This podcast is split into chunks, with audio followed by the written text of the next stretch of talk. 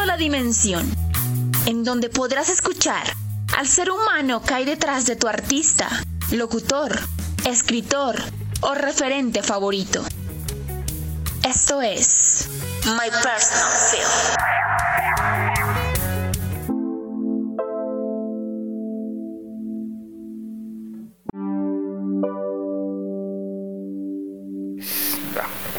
Tal amigos? Bienvenidos a MPF el documental. Hoy tenemos a una mujer eh, bastante, bastante humana, una mujer que pues por lo menos en las intervenciones que yo he tenido con ella, una persona bastante afable, bastante eh, familiar egresada de la Universidad de La Sabana.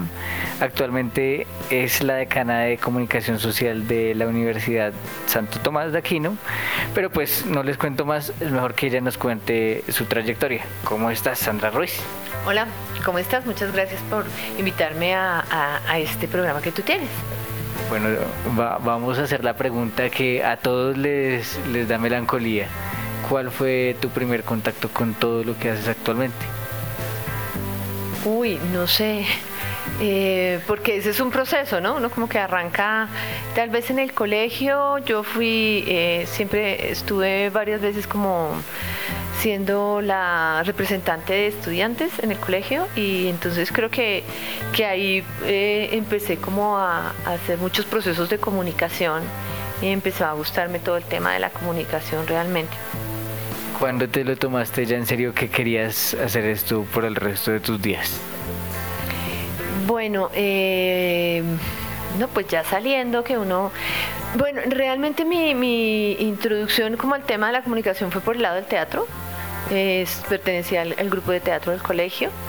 Eh, y entonces pues yo pensaba que tenía que trabajar en algo eh, relacionado con cultura, con comunicación. En esa época pues no habían eh, me gustaba muchísimo el cine y no habían escuelas de cine.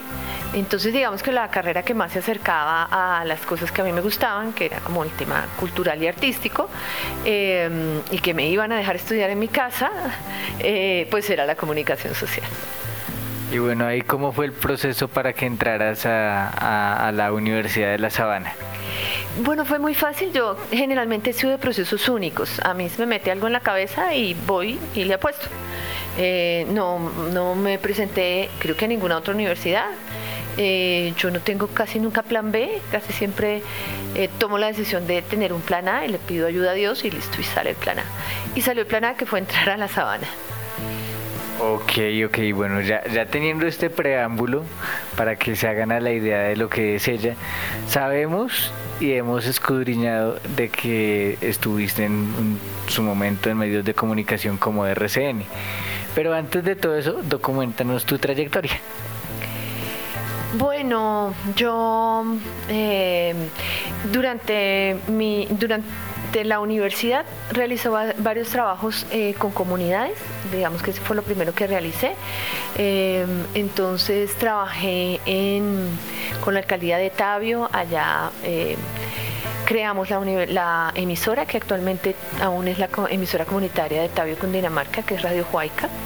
Eh, y luego de ese proceso comunitario, entonces me fui para el lado del cine, que siempre me ha gustado, y estuve en el Cine Club de Colombia. Eh, espera, espera, O sea, tú, tú fuiste parte creadora de, de, la emisora de Tabio. O sea, tú alcanzaste a cruzar de pronto eh, cables con Jaime Orlando Pulido de los dueños del balón. no, porque nosotros lo que hicimos fue generar el proyecto el proceso de formación de la emisora y eh, lo último que hicimos fue, eh, eh, digamos que instalar la emisora en el colegio y, mm, levantar la antena y empezar las primeras transmisiones. De ahí en adelante, como nosotros habíamos hecho un proceso de talleres en toda la, región, y en el municipio fueron ellos quienes desarrollaron la programación. Y fue cuando me fui a trabajar en el Cine Club de Colombia. Ok, entonces ya continuando, es que es muy importante porque por acá pasó Jaime Orlando Pulido hace unos episodios y nos contó que pues ese fue su primer contacto con la radio. Entonces, continuemos. Entonces llegaste al cine club y ¿qué pasó ahí? Em, bueno, ya después pues empecé a, ir a todos los festivales de cine, a, escribir sobre cine en Vanguardia Liberal, escribí artículos sobre reseñas de las películas mm, y trabajé en la programación del festival del Cine Club de Colombia. Em, y posteriormente pues ya empecé a, ya me gradué y empecé a trabajar, eh, uno de mis trabajos, primeros trabajos fue en, en la Asamblea Nacional Constituyente eh, luego entré a trabajar en una de las primeras empresas de producción multimedia del país, pues esto hace mucho tiempo. De hecho, trabajamos en PC, en IBM, en los dos primeros computadores multimedia que llegaron al país.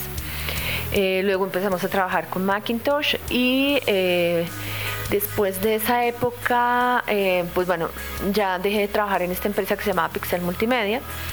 y entré a trabajar en RTI Televisión, que yo sí considero que RTI fue mi gran escuela, porque ahí aprendí pues todo lo que se tiene que aprender de hacer producción audiovisual y para televisión. Trabajé en varias series, en novela, em, en, pues en dramatizado, em, trabajé también en, en CUAC, el programa de Jaime Garzón. Em, Conjunto Cerrado fue una de las series como que más más tiempo duré desde que inició, o sea, yo estuve todo el montaje de la serie hasta que finalizó, que fueron, dura, duró al aire seis años. Em, después entré a trabajar a otros programadores, estuve trabajando con Teleset, con, con NTC. Por cierto, estoy muy conmocionada por el tema de la posible em, salida de Noticias 1, porque pues conocí la gente, conozco la gente de allá, trabajé con ellos, eh, yo trabajé haciendo reportaje al misterio, que era parte de la programación de NTC, y trabajamos de la mano con todos los periodistas de Noticias 1. Entonces, Espera, eh, esto se, pone bueno, o sea, uno piensa que tu trayectoria acaba en algo muy bueno, pero lo que viene es mejor. Quiero que nos devolvamos por allá a cuando trabajaste ahí y, nos cuentes qué recuerdas de, Jaime y, de, ese equipo de trabajo que cuentan los que tuvieron la oportunidad de ser conscientes y verlo. Yo estaba muy chiquito en ese entonces, que era algo fenomenal, que no se volvió a ver nunca más un programa así. Eh, sí, pues era muy divertido. Em, era muy divertido, pero también se generaba mucha conciencia social, pues había, digamos que había mucho diálogo y conversación sobre la situación nacional, sobre lo que se estaba viviendo, desde una perspectiva em, como la de Jaime, que siempre fue muy crítica. Eh, y por eso hacía humor, porque como que su única salida para hablar de algo que a él le, parecía, digamos que, que eh, muy caótico, una situación que realmente lo afectaba personalmente, eh, pues era a través del humor. Em, justamente yo estuve en una época en que se, en que se estaba finalizando Quack, eh, hice producción y luego pues arrancó el personaje de Heriberto. Entonces yo le hacía la producción a las grabaciones de personaje de Heriberto, que fueron las primeras que se hicieron en RTI, e hicimos una cosa que muy poca gente recuerda, pero pues fue muy bonito porque realmente prácticamente la hacíamos cuatro personas solamente, que era Lechuza. Lechuza fue el programa que RTI le dio a Jaime y que se lo mandó a las 12 de la noche y por supuesto pues lo sacaron del aire por falta de rating, pero pues realmente eh, todos sabíamos que un programa era los domingos a las 12 de la noche era ridículo, creo que lo veíamos los tres, o sea, Morales, Jaime y yo, no, nadie más lo veía, pero ¿quién más iba a verlo? Em, pero sí aprendí muchas cosas humanas de, Jaime realmente y a entender mucho sobre la realidad del país. ¿Y qué opinas, ya regresando a, lo que estabas hablando, pues de, esa situación de, de, lo de Noticias 1 y que el único noticiero es 100% investigativo del país eh, esté a punto de caducar pues por otros intereses que los que estudiamos esto y que hemos estado metidos desde muy niños en esto y los que llevan muchos años como tú en esto sabemos que pues la industria se mueve por muchas razones Pues miren, esta es una lucha que lleva nueve años, nueve, diez años. Eh, y NTC se ha mantenido, Noticias Una se ha mantenido a pesar eh, de este colapso económico que inicia un, poco en la época en que surgen los canales, los canales mm, RCN, los canales privados, RCN y y Caracol. hacia el 98-99. 99, por eso digo que son 10 años más o menos de lucha, de lucha titánica de, los directivos de, NTC. En el 2000 tuvimos el primer gran embate, yo trabajaba ya, como les contaba, en, NTC, en, reportaje al misterio y... Em, fue cuando pasaron estas cosas eh, acerca de que la televisión al, irse a los privados, pues toda la pauta se fue con los privados. Y ellos la supieron hacer. Y realmente el Canal 1 se ha mantenido por el, trabajo titánico y por la gestión del, del gerente de NTC eh, yo debo reconocer que Jorge Acosta realmente ha trabajado y trabajado y trabajado por mantener eh, al aire eh, las programaciones de, noticias de Canal 1 y entre esas pues NTC y Noticias 1 específicamente. En esa época recuerdo que incluso tuvieron que cerrar toda la, sección de dramatizado porque incluso nosotros alcanzamos a hacer como dos programas, hacíamos reportaje al misterio, siguiendo el rastro y hicimos una casa que se llamaba Doctor Enigma, que tampoco vio mucha gente, eh, porque la, enfrentaron a Francisco el matemático, los de RCN, entonces fue, eh, pues nos mataron en Riti, eh, y fue, es una, es una manera de matar las otras posibilidades de televisión, cuando digamos que te combaten con el rating y te combaten con la torta publicitaria, por supuesto, digamos que las tortas publicitarias fuertes, los, los que pautan fuertemente, las empresas colombianas que pautan fuertemente están en RCN y Caracol, porque son del mismo grupo. Entonces a, a Noticias 1 y a RCN Canal 1 le ha tocado muy duro, le ha tocado con las uñas. Eh, mirar cómo alquila sus estudios, genera inversiones de diferente forma, etcétera, etcétera. En esa época se cerró reportaje y todos los dramatizados, nosotros nos fuimos y el noticiero se mantuvo un poco con el bolsillo de Daniel Coronel y la voluntad de Daniel Coronel. Eh, se mantuvo un tiempo, luego volvieron a, recoger, se hizo toda la gestión administrativa. Eh, yo recuerdo que estaba en México cuando Jorge me llamó y me dijo, vamos a volver a hacer, de pronto hacemos otra vez reportaje al misterio, finalmente no lo hicieron, pero sí ya pues se repuso y arrancaron, pero eh, todo el tiempo, o sea, una lucha titánica y en este momento pues lo último fue la inversión que hicieron con los americanos. Y pues, pues en este momento...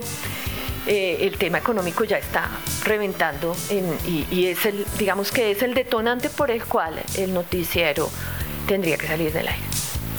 Bueno, ya, ya teniendo en cuenta una voz muy importante que pueda hablar desde el punto de vista de conocer la situación, eh, bueno, pasaste por, por ahí y qué pasó después. Después pasó que realmente uno empieza, uno hace con mucho, con, mucho anhela todo este tema de la televisión, eh, porque quiere llegar a un público, etcétera, etcétera. Eh, pero también hay muchos intereses de un lado y de otro lado a veces uno no puede hacer lo que quiere hacer, ni de la manera que lo quiere hacer. Eh, porque hay muchos intereses creados en los medios. Entonces eh, dije, bueno, pues lo que quiero es cambiar eso que está pasando. Si cambian las generaciones, puede que las próximas generaciones cambien este tipo de situaciones. Me voy a ir a la educación y me fui a la Universidad de La Sabana a hablar con mis profesores consentidos y a decirles, venga, yo quiero dictar clase. Entonces arranqué, fue también muy afortunado porque no había, no había pues cupo, yo llegué como en eh, no sé, llegué con mitad de año. Eh, y me dijeron, pues haga cátedras. con cátedras pues ganaba muy poquito. Yo había, hecho, había sido jefe de producción, pues o sea, yo decía, no, esto no puede ser, no me puedo bajar tanto. Em, y afortunadamente en ese momento quedó una vacante de tiempo completo en la sabana. Entonces ya me hicieron contrato de tiempo completo y estuve durante siete años en la Universidad de la Sabana. Siempre estuve en, en la coordinación del área de medios que era todo el, área audiovisual y con ahí trabajamos con Germán Arango en todo el montaje de una de las muchas versiones del centro de medios de, La Sabana. Eh, y los dos eh, también trabajamos en el montaje de la carrera de, de comunicación audiovisual, comunicación, comunicación multimedia, sí, sí, sí, nosotros, yo, yo, trabajé en el montaje. Cuando estábamos haciendo el montaje ya estaba listo, ya habíamos armado el currículo y lo íbamos a presentar ya a, ministerio. Me llama un antiguo colega de la Sabana con el que ha trabajado también. Eh, él era compañero de estudios y trabajé también como docente, que estaba en la Universidad del Rosario el Rosario estaba montando una carrera súper bonita que es periodismo de opinión pública y estaban allí em, ya como al borde de cuarto semestre y los semestres siguientes, que eran eh, a partir de quinto semestre creo y sexto semestre, empezaban la, la parte audiovisual. Y él era el director del programa y me dijo, vea, yo no sé armar la parte audiovisual, necesito a alguien que me la arme aquí.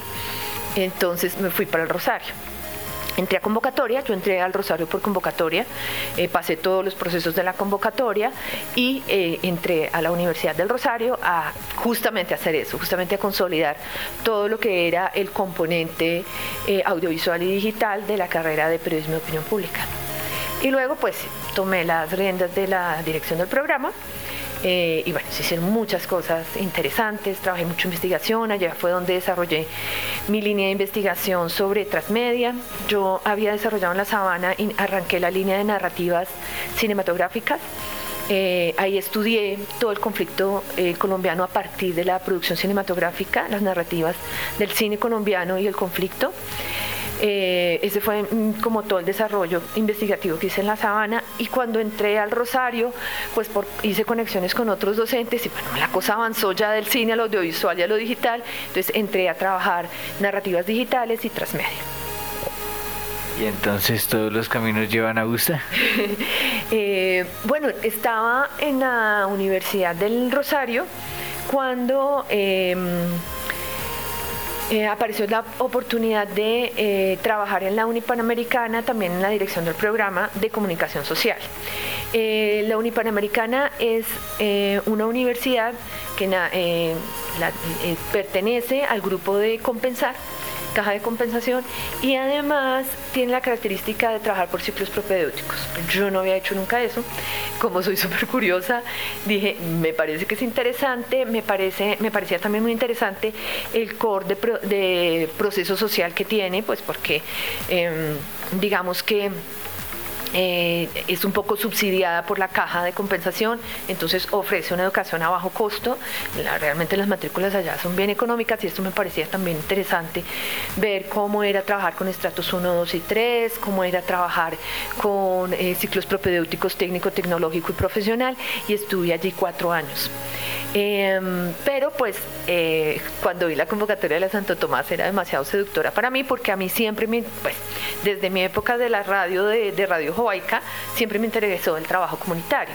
De hecho, el desarrollo de la investigación transmedia que hice en el Rosario fue... Em, eh, adaptación de la transmedia a los medios comunitarios en Bogotá y luego trabajamos el tema de comunidades rurales. O sea, yo ya venía trabajando todo el tema de eh, trabajo con comunidades.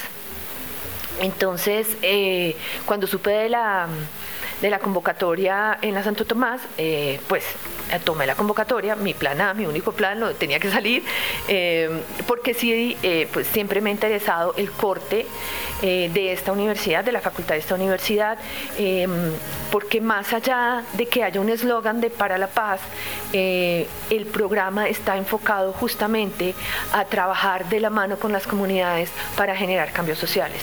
Eh, y eso es lo que yo quiero hacer. Ay, tremendo porque, por ejemplo, pues en mi caso ya, o sea, el hecho de que porque ya tienes experiencia haciendo radio y así hasta ahora entres no te subestimen por ser de primer semestre, sino te miren tus capacidades y te digan, eh, hágalo, le boto la bola, haga el gol, ya eso hace que el estudiante y que la persona que está ahí tenga un compromiso con la institución. Eh, sí, realmente una de las cosas más interesantes de la Santo Tomás y por la cual también eh, me vine para acá es porque es su sello humanista diseño humanista que se expresa eh, en todos los sentidos, o sea, en su organización, en, la manera como funciona la universidad, pero también en la formación que da. Eh, básicamente todo el tema, más allá de que haya materias de humanidades en, la, en el currículo, es que todo el currículo está atravesado por eh, una formación humanista, un entender al otro, un ponerse en los zapatos del otro em, y se ve en todas las actividades de la universidad. Entonces realmente yo sí siento que, que es una universidad que genera una formación que el país necesita, porque todos necesitamos ponernos en los zapatos del otro. Bueno, profe, antes de terminar, eh, un consejo para todos esos chamacos que hasta ahora vienen subiendo. Eh, que hagan todo con mucha pasión, que hagan todo con ética y con ganas. Em, vale la pena trabajar así, vale la pena así las cosas a veces salgan mal, etcétera, etcétera. Si uno realmente eh, tiene las ganas de hacerlo, pues lo disfruta. Y, es muy importante eh, disfrutar lo que uno trabaja, lo que uno hace, em, pensar en construir cosas, en, tener, en lograr cosas eh, para generar transformaciones alrededor, transformaciones en su sociedad, transformaciones en las personas que lo rodean. Bueno, y como igual que en un escenario, con tu labor estás eh, motivando al cambio, eh, ya, ya, yo sé que tú conoces esa canción. No, no, la, no, la, no la doy completa por derechos de autor, pero yo sé que tú la conoces, un bolero maravilloso.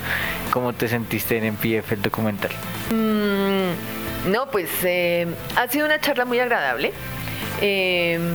Eh, me parece muy chévere que, digamos, que tú hayas estado desarrollando ya durante algún tiempo esta iniciativa que realmente es un emprendimiento, es un emprendimiento de comunicación, es una manera de...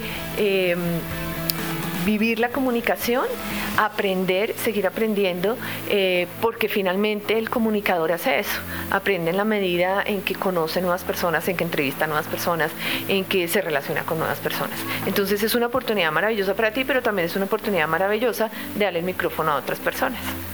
Bueno, tú despides este podcast.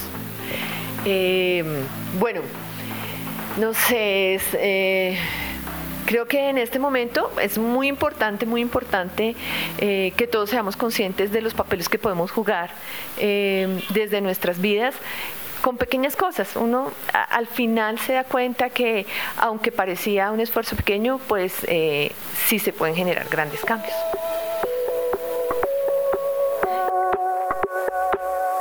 MPF les desea un próspero 2020 a todos nuestros oyentes.